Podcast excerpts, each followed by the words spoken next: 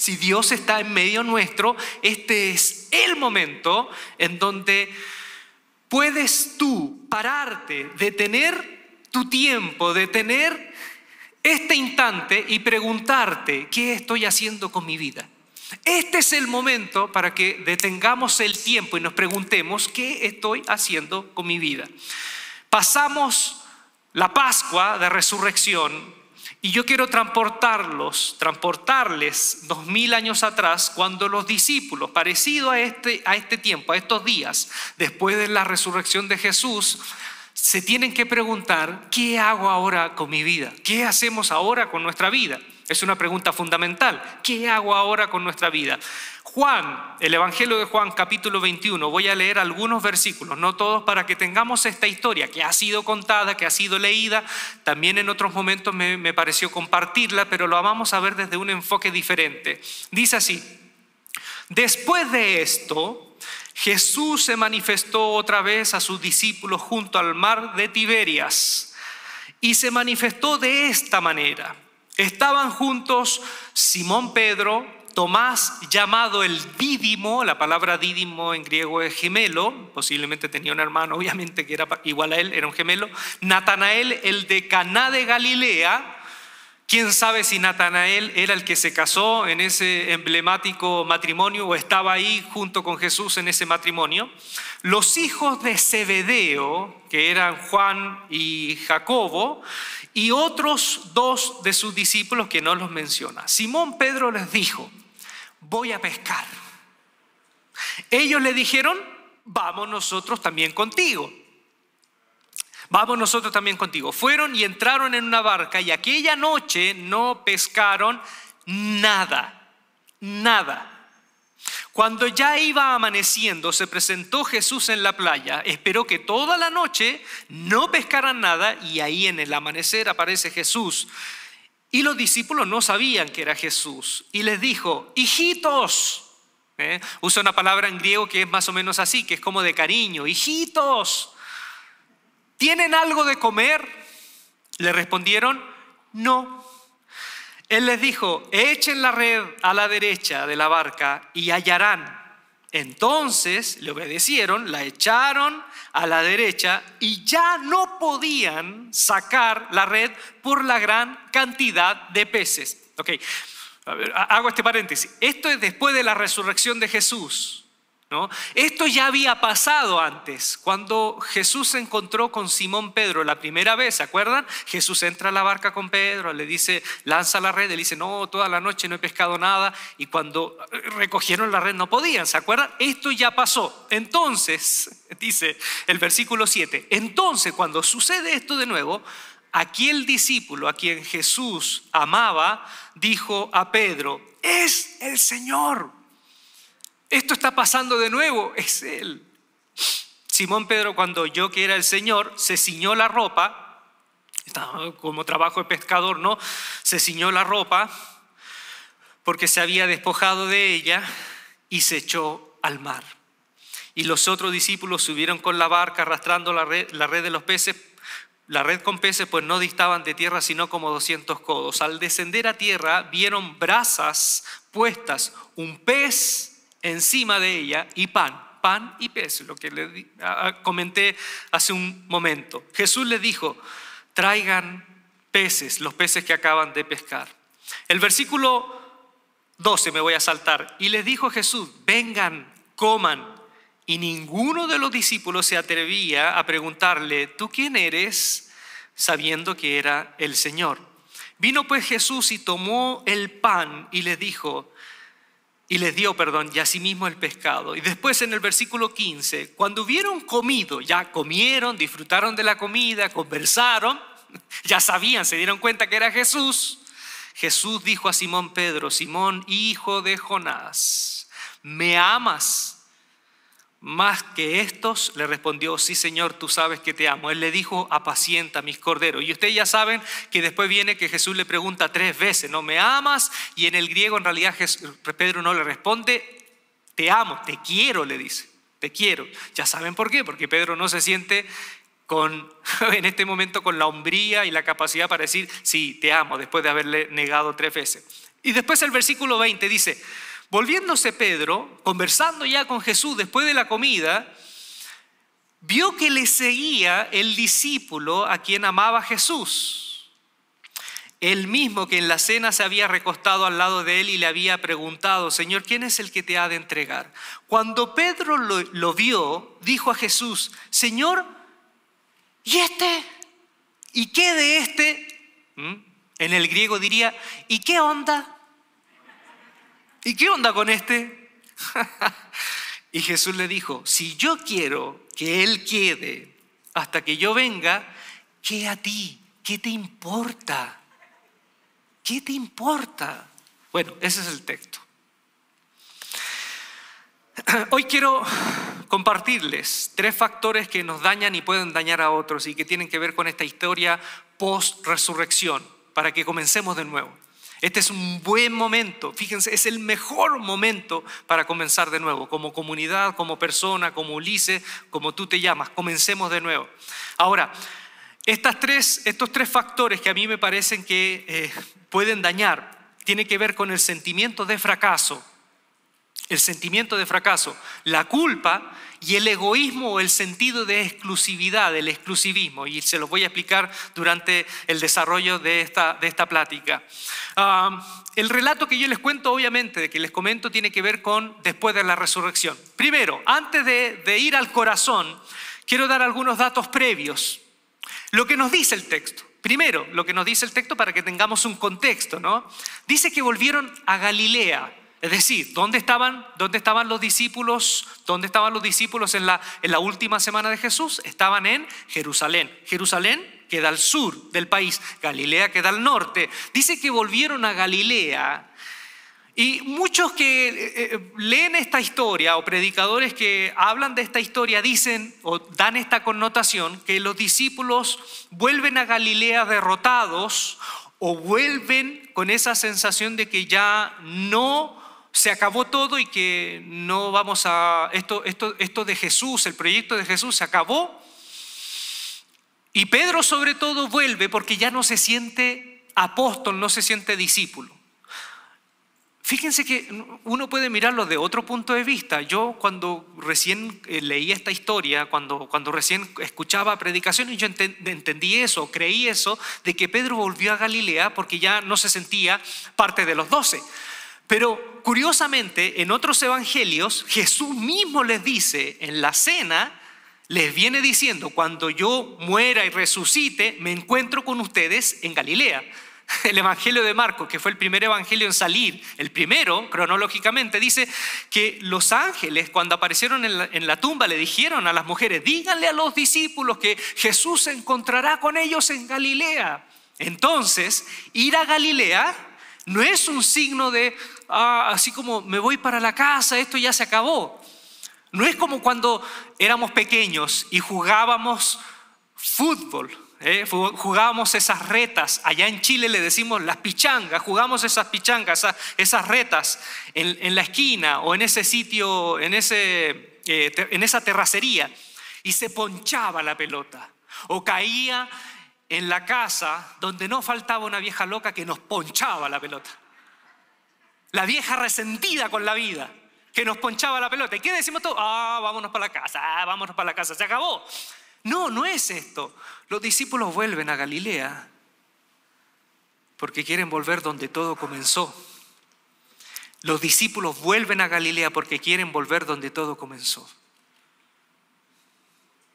No vuelven como fracasados, quieren volver donde todo comenzó. Esto me parece interesante. Es como cuando a veces me toca hablar con matrimonios y les digo, es bueno que recuerden el por qué están juntos.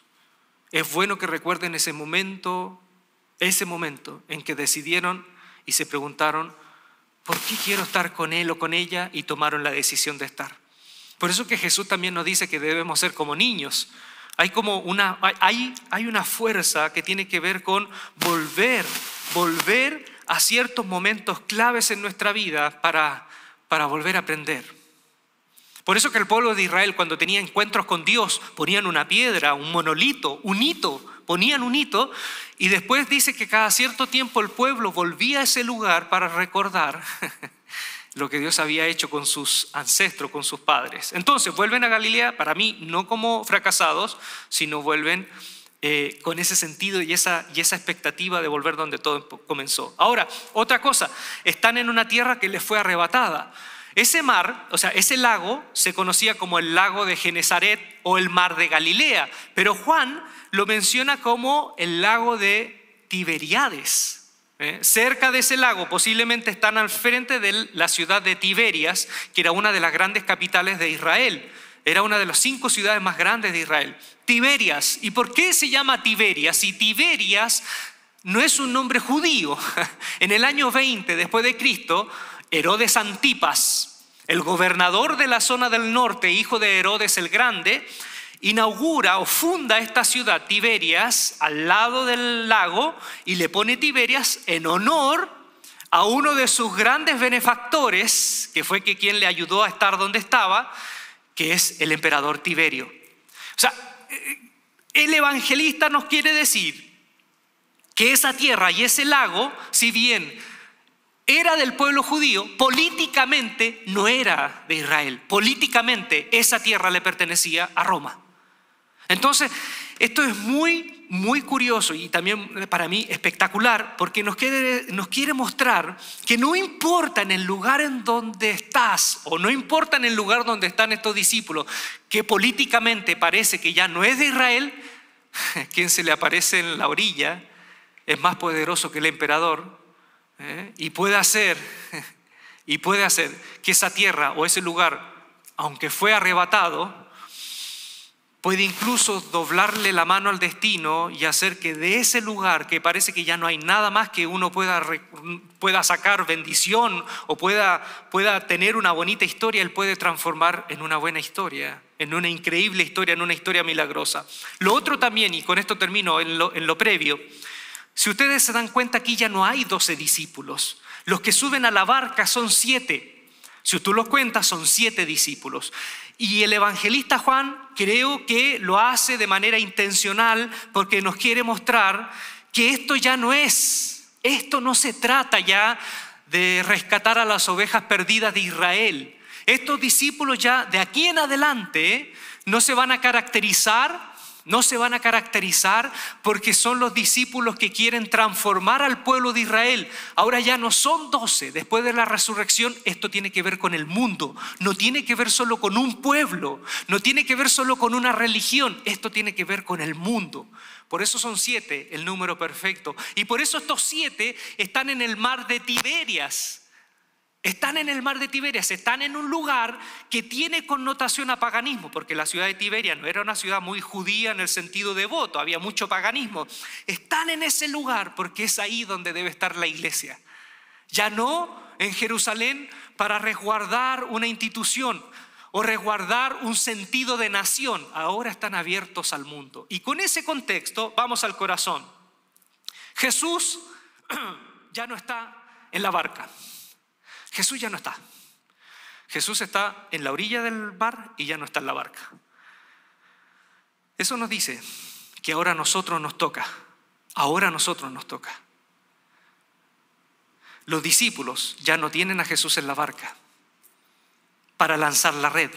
Tienen a Jesús en otro lugar que ahora su voz es la que les guía a lanzar la red en el lugar correcto.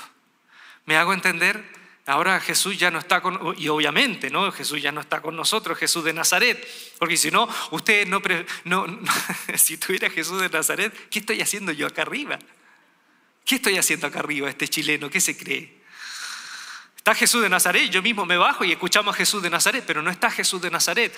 Jesús de Nazaret ya está en ese lugar de realización, en ese lugar donde nos está esperando, nos está esperando. Nuestra labor ahora es estar en el bote, es estar en el bote lanzando la red, pero no lanzando la red donde nosotros queremos.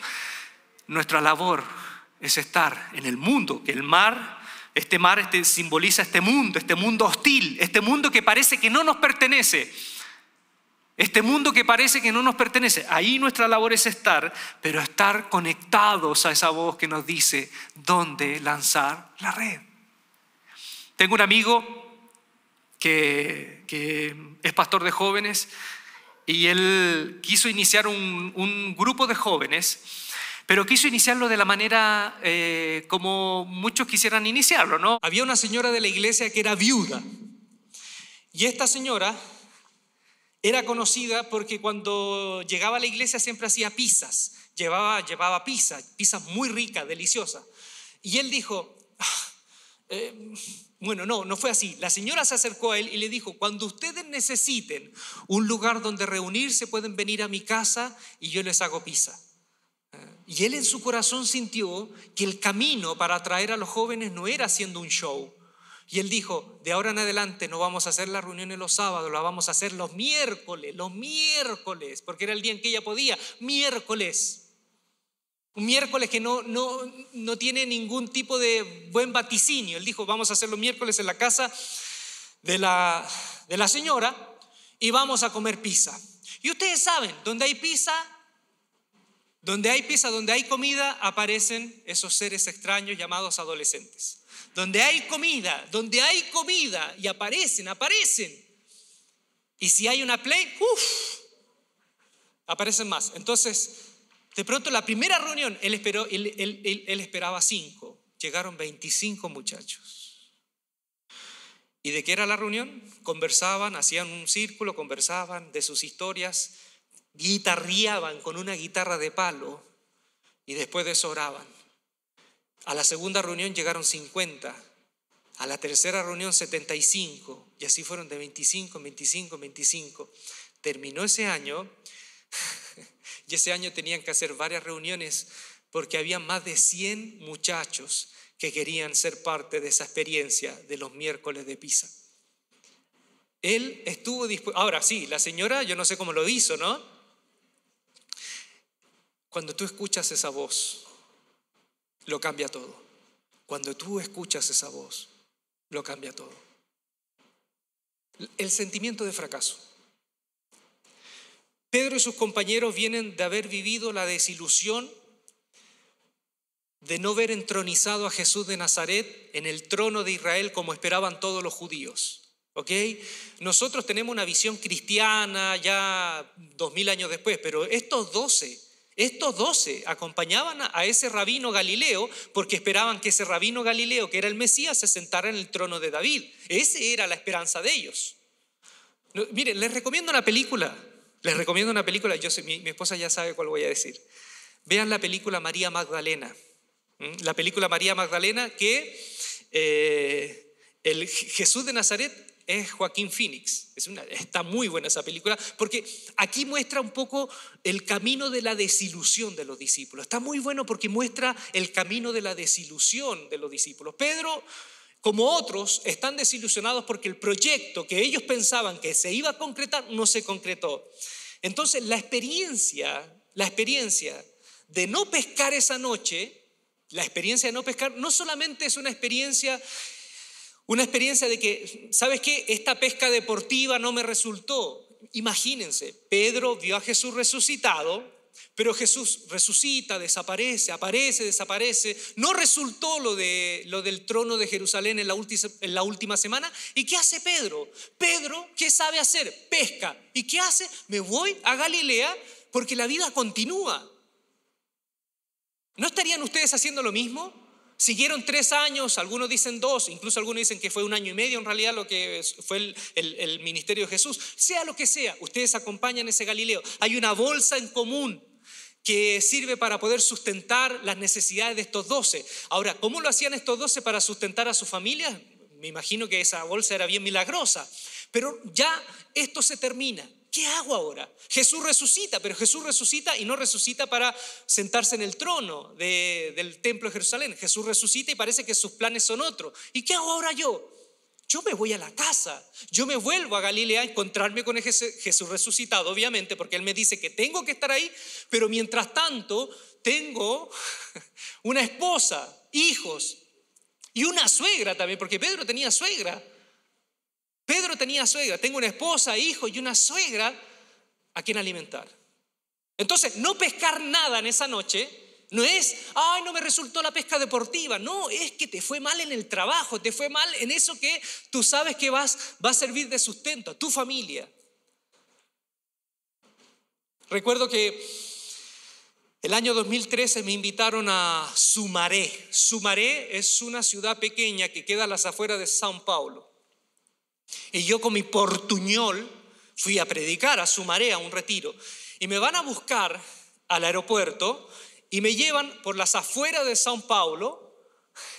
Y yo les voy contando que en ese tiempo no estaba teniendo, no, no había sido un buen año, había sido un año malísimo. Había perdido una casa, problemas familiares, problemas de salud también, y venía contándole mis fracasos. Y de pronto paramos para comer algo en, un restaurante que se llama Frango Asado. Si ustedes salen de São Paulo, hacia, hacia las afueras se van a encontrar con muchos restaurantes de carretera y uno de ellos era muy rico, se llamaba Frango Asado. Pero yo no di el nombre de Frango Asado. Entonces, quien iba conduciendo era un señor chiquitito que venía de Minas Gerais. Y, los, y, ahí tienen diferentes acentos, porque como Brasil es grande, el de Río de Janeiro no habla, tiene cierto acento que no es igual al de San Paulo y el de San Paulo al de Minas Gerais. Yo creo que es más o menos parecido acá en México, ¿no? ¿Sí? ¿O no? Por ejemplo, el acento de Ciudad de México es muy diferente, ¿no? Y el acento acá, bueno, ok. Y el de Minas, el mineiro, no como hablaba rápido, decía, sí, amor. Y, llamó a su pastor, sí, amor, aquí estoy. Aquí está, estás. Tú pastor, pastor aquí fracasado. Eh, amor, eh, voy llegando. Una hora, una hora. Aquí estoy. Amor, repito, estoy aquí con pastor fracasado. Y yo voy detrás y voy pensando, oye, yo nunca pensé que iba a haber este nivel de sinceridad en nosotros. Porque es verdad, yo no la estoy pasando bien. La Biblia dice que digamos la verdad con amor, pero estoy aquí con el pastor fracasado. Y me fui, ¿sabe qué? Y no hablé más en ese viaje.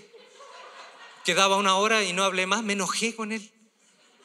Me enojé porque obviamente así como, como con risa, estoy aquí con pastor fracasado, fracasado. Y después llegamos y veníamos con el pastor de la iglesia y se fue ya este señor para su casa y yo le dije, estoy enojado con ese señor. ¿Por qué? Me dijo, ¿escuchaste lo que me dijo?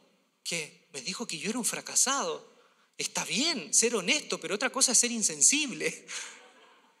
¿Por qué fracasado? Y él se, comenzó a reír, comenzó a reír, se dijo, no, dijo que estaba en frango asado. Dijo que estaba en frango asado. Entonces de ahí en adelante esa iglesia me conoce como el pastor chileno el fracasado. el pastor fracasado. Porque el domingo, ¿no? Él contó, el, el pastor contó, dijo, sí, aquí tenemos al pastor Ulises, damos gracias, y contó la historia. Entonces cuando dijo, y vamos a invitar al pastor fracasado,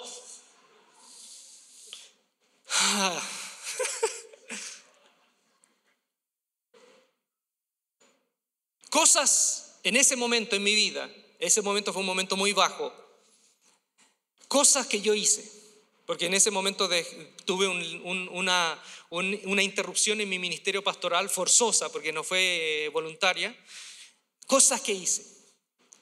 Primero, que es válido, me siento fracasado en esto. Me siento, me siento fracasado. Pero cosa que no es válida es, soy un fracasado. Nunca dije eso.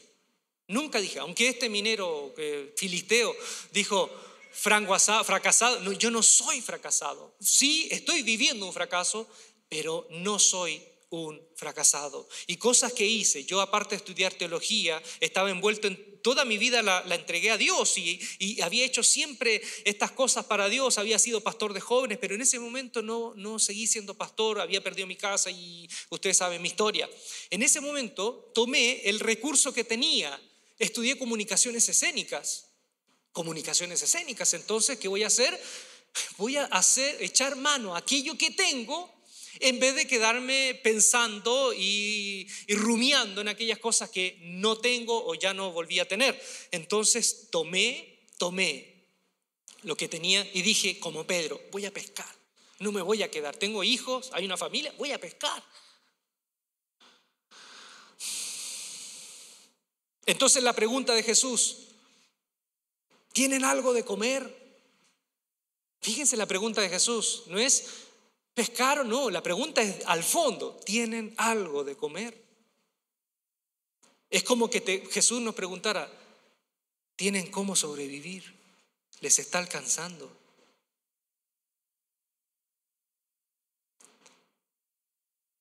Y ahí Jesús le dice, usa tu red y lánzala, donde yo te digo que la tienes que lanzar. Cuando yo viví ese momento, mi yo voy a, voy a escribir un libro y voy a poner ese título, Franco Asado. El momento para mí más bajo fue ese momento de Franco Asado en el 2013.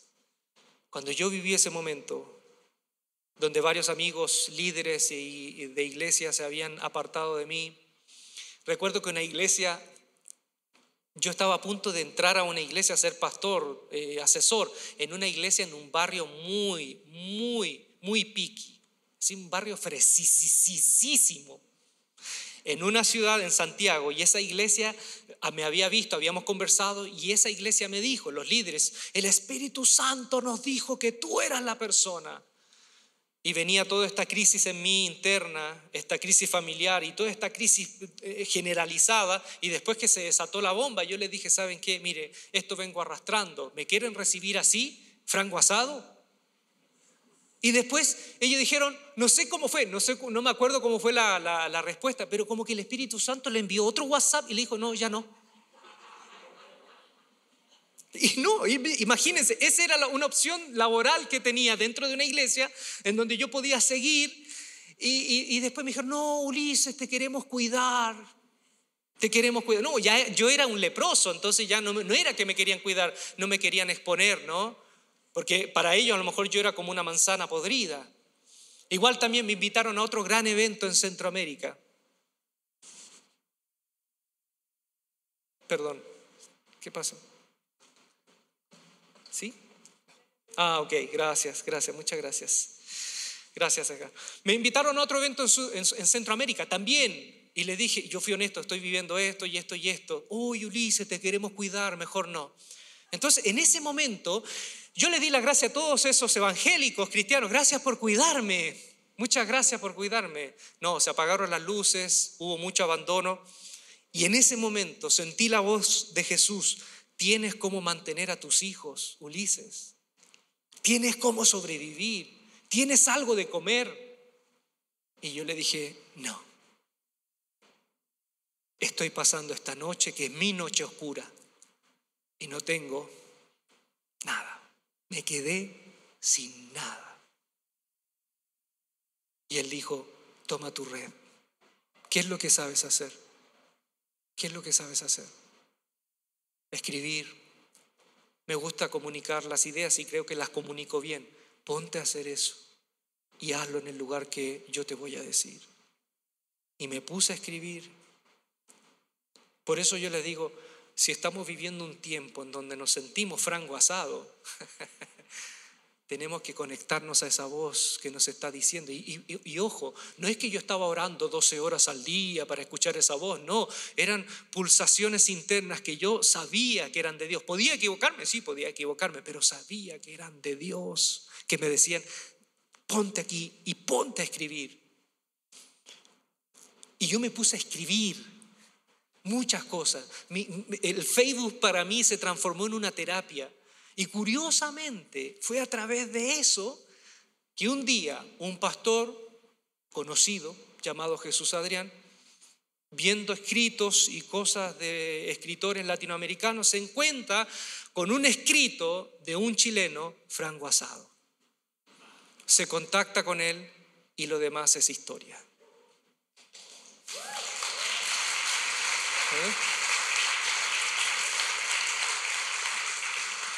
Pero hay que estar atento a esa voz de Dios. Mira, esa intuición de Dios, esa voz, obviamente la tenemos a través de su palabra, a través de consejo de otro, pero también hay una pulsación que puede venir del fondo, una voz que puede ayudarnos en voz de alerta. A veces Dios te ha alertado de cosas, no firmes acá, no hagas este trato. Bueno, yo sé que algunos no los alertó. De hecho, algunos de ustedes se levantan cada mañana y miran, hoy, ¿por qué no me alertaste, Señor? pero para los que les sirve, Dios puede alertar. Yo he sentido voces de alerta, no te vayas por acá, no hagas esto. Algo, algunas veces sintiendo dentro que no es así, yo doy el paso y ¿qué pasa? Me golpeo contra la muralla. Y ahí digo, ¿por qué no te escuché? ¿Por qué no escuché esto?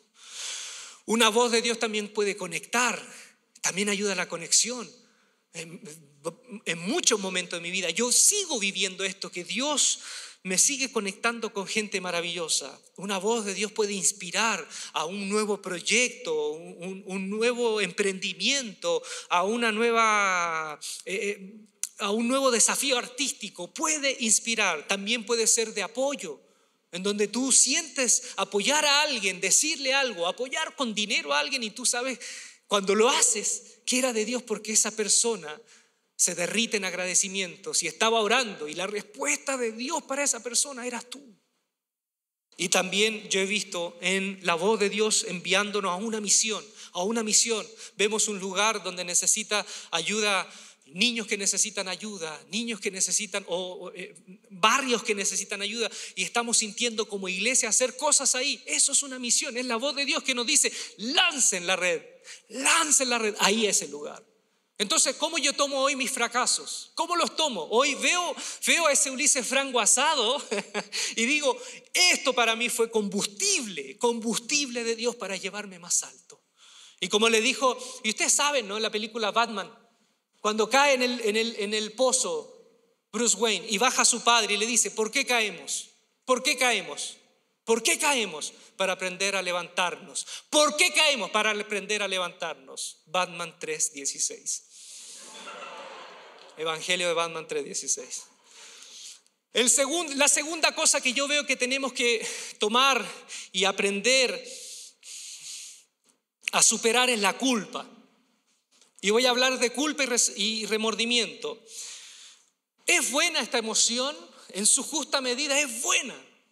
Es bueno sentir culpa en su justa medida, porque esto evita que hagamos más daño. Hay personas que no sienten culpa, los psicópatas, los sociópatas, no sienten culpa, y eso es muy dañino.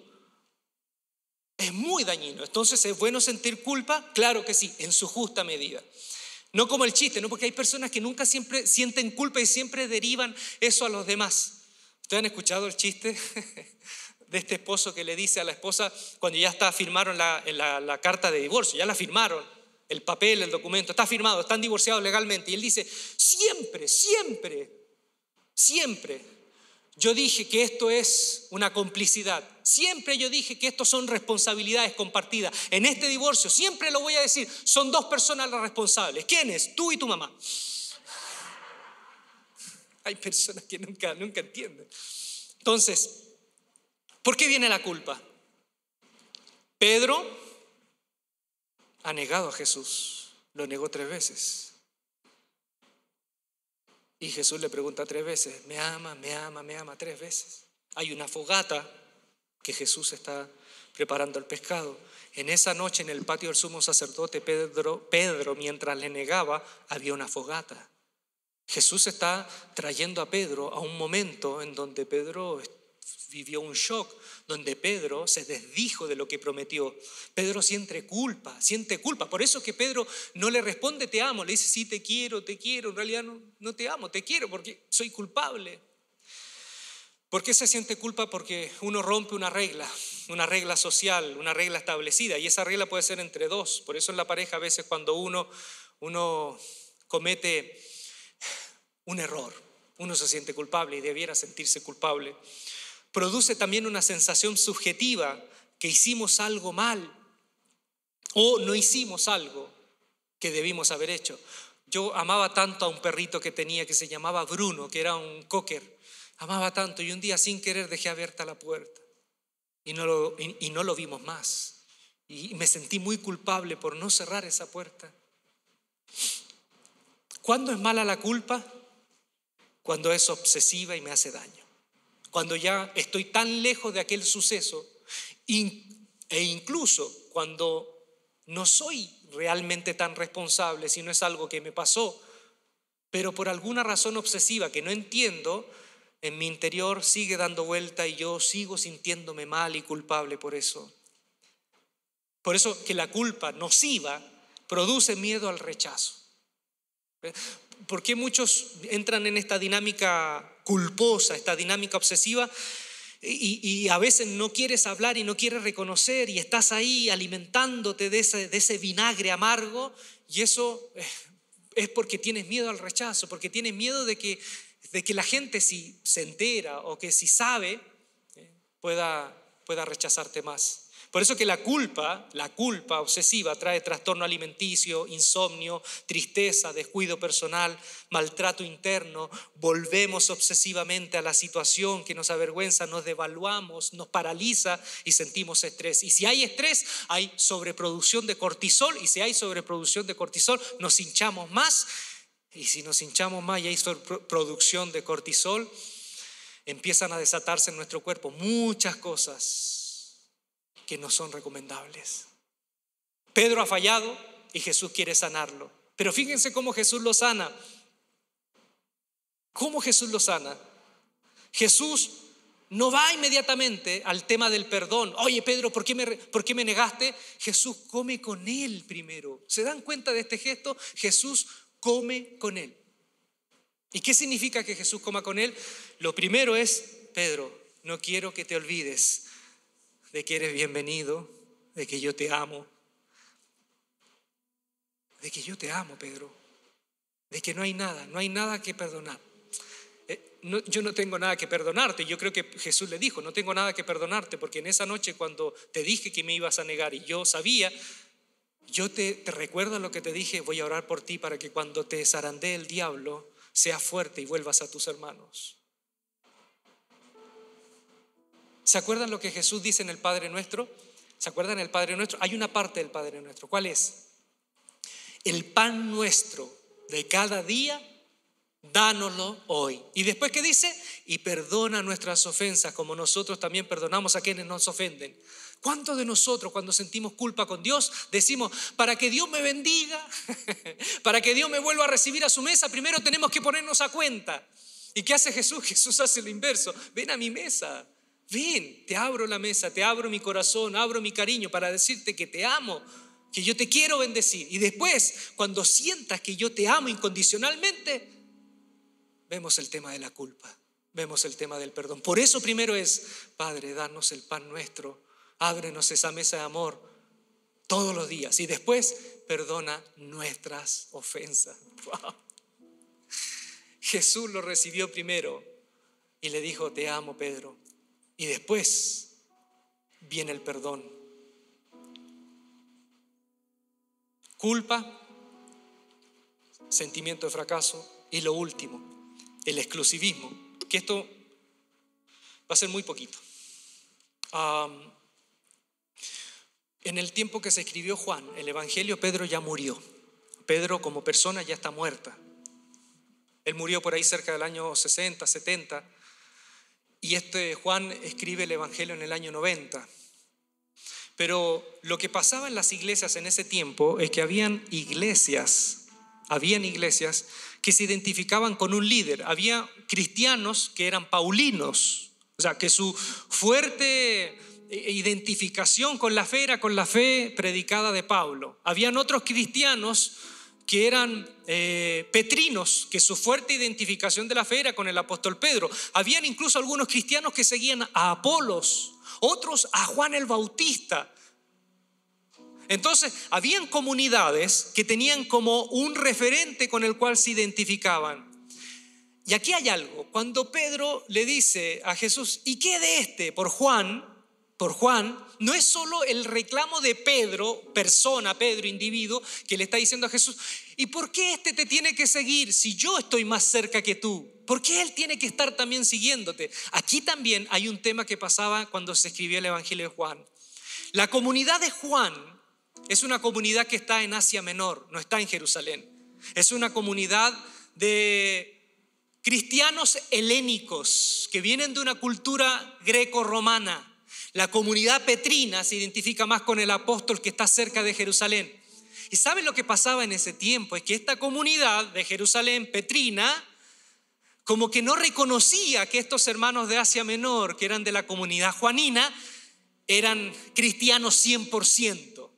¿no? Siempre hay gente, hay gente que, que anda evaluando como un cristianómetro, un doctrinómetro. A ver, ¿cuánto eres cristiano si eres cristiano puro? Si eres cristiano de, de, cepa, si eres cristiano de pedigrí. y andan con cuántos cuántos verdaderamente cristianos eran. Bueno, la comunidad petrina subvaloraba a la comunidad de Juan. Y Juan tiene que recordar este momento cuando Pedro dice a Jesús, ¿y por qué este te tiene que seguir si yo soy el preferido, yo soy el que está más cerca tuyo, ¿por qué él tiene que estar ahí? Y Jesús le dice, ¿y a ti qué te importa? Si yo quiero que ellos me sigan, que Él me siga, ¿qué te importa? Tú sígueme a mí. Lo que le está diciendo el Evangelio es que hay comunidades que podemos ser diferentes, claro que somos diferentes, pero eso no significa que yo, que soy de esta comunidad, tengo que desvalorizar o subvalorar a aquellos que tienen prácticas un poquito diferentes y decirle, no, esos no son cristianos realmente, esto no tiene la sana doctrina. Una vez recuerdo que estaba con un misionero bautista y subieron al, al microbús, subieron predicadores pentecostales de iglesias pentecostés. Y yo le dije a este misionero, le dije, mira, nuestros hermanos pentecostales. Y él, ¿saben lo que me dijo? Entre broma, dijo, tus hermanos serán.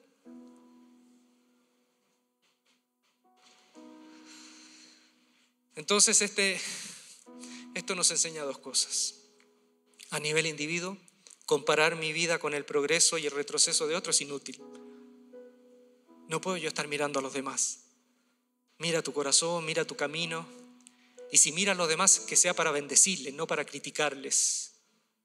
Y segundo, creer que mi manera de ver el Evangelio es la correcta y todo el que cree diferente a mí está en un error, está sumamente mal. Por eso necesitamos muchos de nosotros cristianos volver a escuchar la voz de Jesús que nos diga, ¿y qué te importa que ellos adoren de esa manera? ¿Y qué te importa que el pastor use arete? ¿Y qué te importa que los predicadores usen jean roto? ¿Y qué te importa si a lo mejor las mujeres usan un velo? Tú sígueme. Ellos son tan hermanos, tan hermanos, tan hijos míos, perdón, como tú lo eres. Yo a veces siempre escucho, ¿no? Cada vez menos, a lo mejor estoy cada vez más lejos de ese mundo, pero siempre he escuchado de pronto gente que dice, acá nos juntamos los verdaderos hermanos, los verdaderos cristianos, acá predicamos el Evangelio bíblico, nosotros tenemos el Evangelio sin adulterar. Y no saben que están como Pedro, mirando a los demás y no se están preocupando de que el llamado es para ellos. Y si miro a los demás es para bendecirles y para unirnos en la carrera y decir, somos diferentes, pero estamos en el mismo camino y seguimos a la misma persona. Por eso en la semana escribí, muchos hablamos hoy de la sana doctrina, pero ¿cuánto de esa doctrina que sana? Hay una oración keniana que me parece maravillosa. No sé si la conocen, pero la voy a repetir y que creo que nos hace falta a nosotros y nos hace tanto bien. Dice, Señor, líbranos de la cobardía que no se atreve a enfrentar nuevas verdades, de la pereza que se conforma con medias verdades y de la arrogancia que cree que conoce toda la verdad. Buen Señor, líbranos. Amén.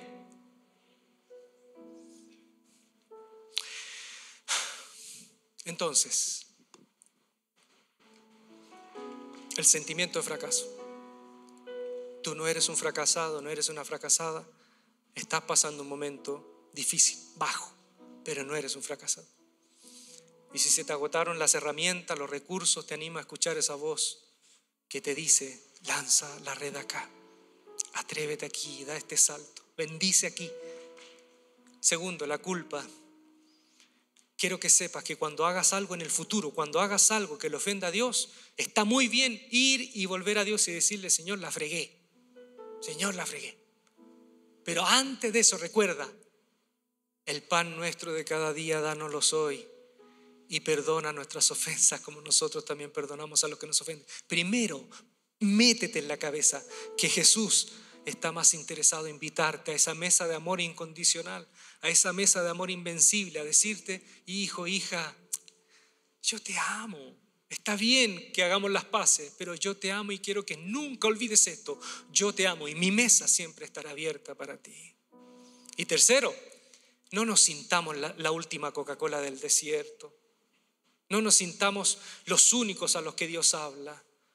Volvamos a esa humildad de mirar al otro, no para compararnos y descalificarnos, sino mirar al otro para ayudarnos y caminar junto a esta carrera, que ya solo es difícil y por eso la necesitamos caminar todos juntos.